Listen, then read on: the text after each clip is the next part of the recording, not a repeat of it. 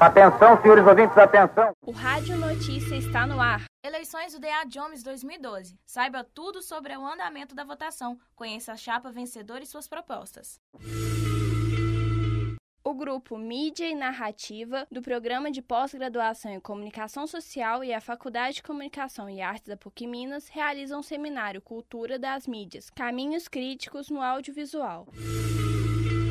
Sindicato dos Jornalistas Mineiros adere à campanha nacional para o levantamento de registros e dados de mortos e torturados durante a ditadura militar.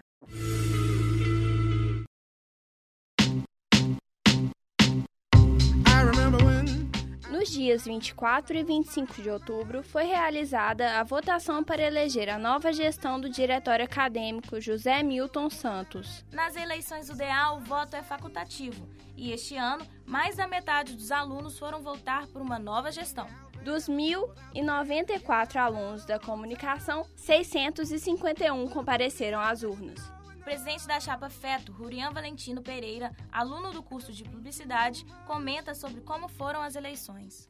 O andamento foi muito tranquilo. Os, é lógico, os ânimos ficaram exaltados, mas eu acho que o processo foi legal. É...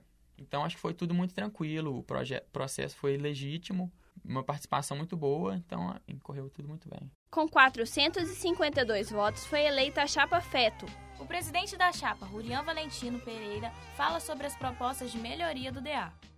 Nossas propostas variam do, do mais básico, que é internet, impressão. A gente quer prestar contas, né, que é uma coisa que o DA faz muito tempo que não faz. A gente quer representar o estudante, principalmente na cadeira do colegiado.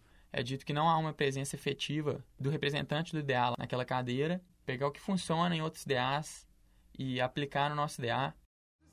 Purian Valentino deixa um recado para os alunos da comunicação.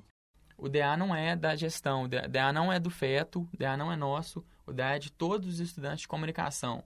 Independente se paga o DA ou não, se você paga a taxa ou não, a gente está representando todo mundo. E o DA não é só aquela salinha lá. O DA, aquilo é uma das conquistas do DA. O DA é muito mais que aquilo e ele vai representar todo mundo. Então vamos ajudar a estar tá construindo isso aí. Nos dias 8 e 9 de novembro, acontece na Faculdade de Comunicação o seminário Cultura das Mídias Caminhos Críticos no Audiovisual. O evento é realizado pelo Grupo de Pesquisa Mídia e Narrativa do Programa de Pós-Graduação em Comunicação. O seminário tem o patrocínio da empresa Vale, o apoio do Centro de Comunicação Integrada e do Núcleo de Estudos em Publicidade da PUC Minas. Confira toda a programação no site www.fca.pucminas.br. O seminário é gratuito. Mais informações, envio das fichas de inscrição pelo e-mail cci.pucminas.br. O Sindicato dos Jornalistas Profissionais de Minas Gerais vai colaborar com a Comissão Nacional da Verdade que deverá levantar dados e registros de jornalistas mineiros que sofreram violência durante a ditadura, a casos de mortes e de tortura.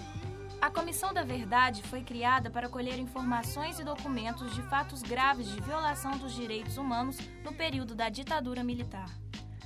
A expectativa de que o documento contenha circunstâncias dos episódios com local e data, além de casos de falecimento e referências de familiares mais próximos.